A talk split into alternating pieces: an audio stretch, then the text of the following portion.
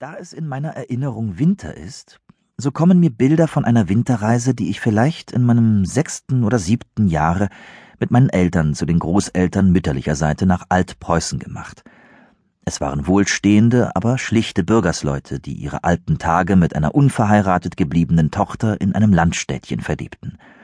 Man muss so ein ostpreußisches Städtchen im Winter gesehen haben. Und an einem trüben Abende, nach weiter Reise durch eingeschneite Felder, Wälder und über gefrorene Seen.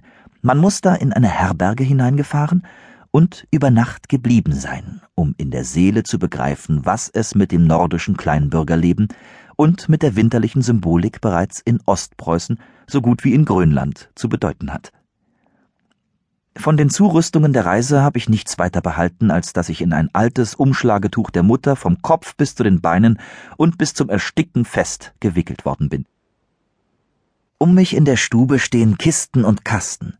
Da nimmt mich eine polnische Magd in die Arme, um mich in den Schlitten zu tragen.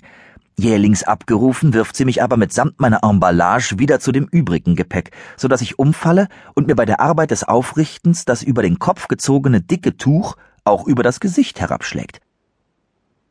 Da mir nun beide Arme wie einem Wickelkinde beschnürt sind, so dass ich mir schlechterdings nicht helfen und nicht einmal ein heiles Geschrei ausstoßen kann, so ist es mir fast Matthäi am letzten, als meine liebe Mama erscheint.